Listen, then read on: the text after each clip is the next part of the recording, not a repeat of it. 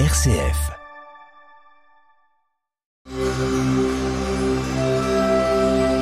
Parole de sagesse du pape François et du Chir Pentounès, présenté par Samia Roubeifissa et père Alain Alex. Le visage de Dieu est celui d'un Père miséricordieux qui prend toujours patience. Avez-vous pensé à la patience de Dieu, la patience qu'il a avec chacun de nous? Telle est sa miséricorde. Il prend toujours patience, il nous attend. Pape François.